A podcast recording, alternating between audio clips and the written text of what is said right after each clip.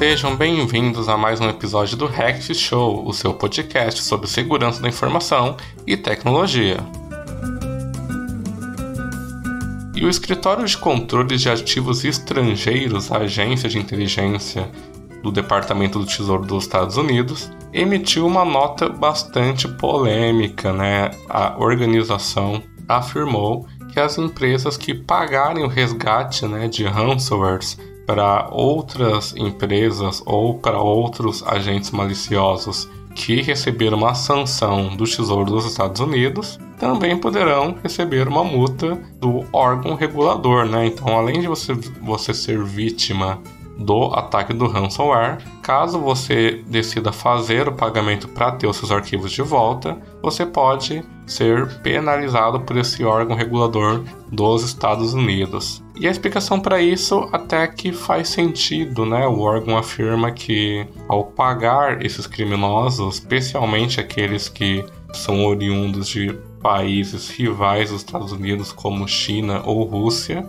a empresa estaria incentivando essas ações criminosas e estaria financiando outras ações que podem colocar em risco a segurança nacional dos Estados Unidos. E esse comunicado né, do, do escritório ele vem bem no momento em que é crescente a quantidade de pessoas, de profissionais estão se especializando em negociar o pagamento de resgate de ransomware, né? A gente tem até mesmo agências especializadas nisso, embora por mais que as próprias empresas provedoras de soluções de segurança garantem que pagar o ransomware não é a melhor alternativa para sair dessa roubada.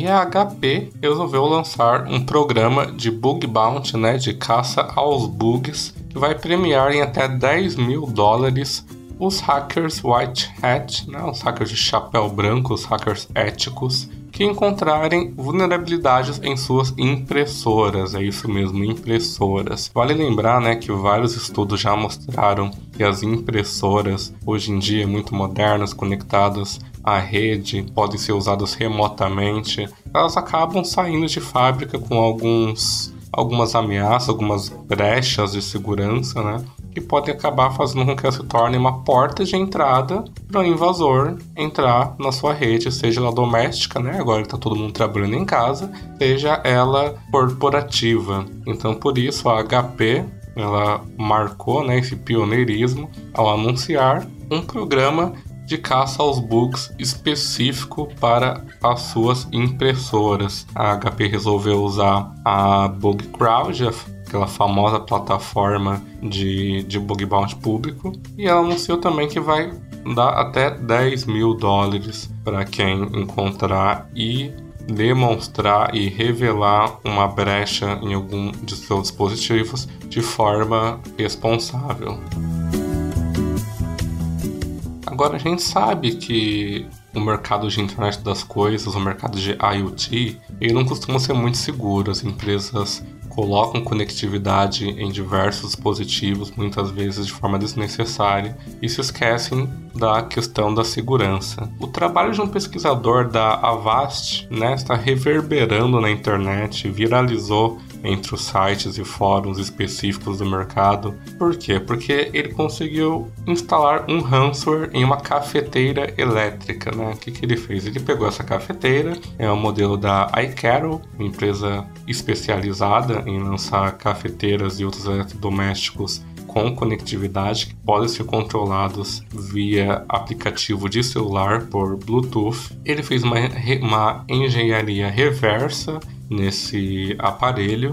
Ele descobriu que a comunicação entre o aplicativo e o dispositivo não era criptografada e justamente essa comunicação era usada para fazer a atualização do firmware da cafeteira. O que, que ele fez? Ele realizou algumas modificações no firmware. Primeiro ele tentou minerar criptomoedas usando a cafeteira, mas obviamente o hardware do produto não era o suficiente para gerar uma quantia ínfima de moedas digitais, então ele resolveu trancar completamente todas as funções da cafeteira e exibir no painel digital, no, na telinha de receita da cafeteira, uma mensagem falando que se a pessoa quisesse a cafeteira de volta, ela tinha que acessar o link, né? Obviamente era uma brincadeira, o link constava uma página de conscientização contra ransomwares, mas esse experimento bem interessante do pesquisador da VAST mostra que realmente a gente precisa ter muito cuidado com o mercado de dispositivos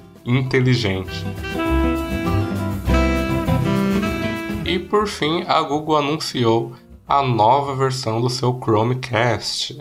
O dispositivo é batizado simplesmente como novo Chromecast com Google TV e diferente dos Chromecasts tradicionais, né? Que, a gigante das, das buscas o que a gigante das buscas fez dessa vez? Ela decidiu fazer um dispositivo que fosse mais parecido com aqueles set-top box que a gente usa, com o Mi Box da Xiaomi, com o Stick TV da Amazon. Então, não é só um Chromecast comum, ele é realmente um dispositivo com um hardware poderoso embarcado, com um sistema operacional embarcado, né, o Google TV, que é inspirado no Android TV. Tem vários aplicativos para você usar, tem Netflix, tem Hulu, tem Disney Plus, tem YouTube, tem Google Play Filmes, tem Amazon Prime Video, inclusive, né, que é no caso seria a concorrente direto do sistema, e esse novo Chromecast, ele tem um formato diferenciado, ele acompanha um controle remoto muito muito bacana, inclusive, muito parecido com os primeiros controles remotos da Apple TV. O hardware é interessante, né? A gente está falando de um processador quad-core, 2 GB de RAM e 8 GB de armazenamento, além de conexão Wi-Fi e Bluetooth 4.1. É um hardware o suficiente para a gente rodar conteúdo em 4K. E como sempre, né, os Estados Unidos são os primeiros a se divertirem. Lá, o novo Chromecast já está em pré-venda, custando 50 dólares em três opções de cores diferentes, mas ainda não há previsão para que o dispositivo passe a ser vendido aqui no Brasil ou em outros mercados. Vamos ficar na guarda. E esse foi mais um episódio do Hacked Show. Continue acompanhando o nosso podcast e não se esqueça, caso queira entrar em contato conosco, basta escrever para hackedshow.podcast.gmail.com. Obrigado!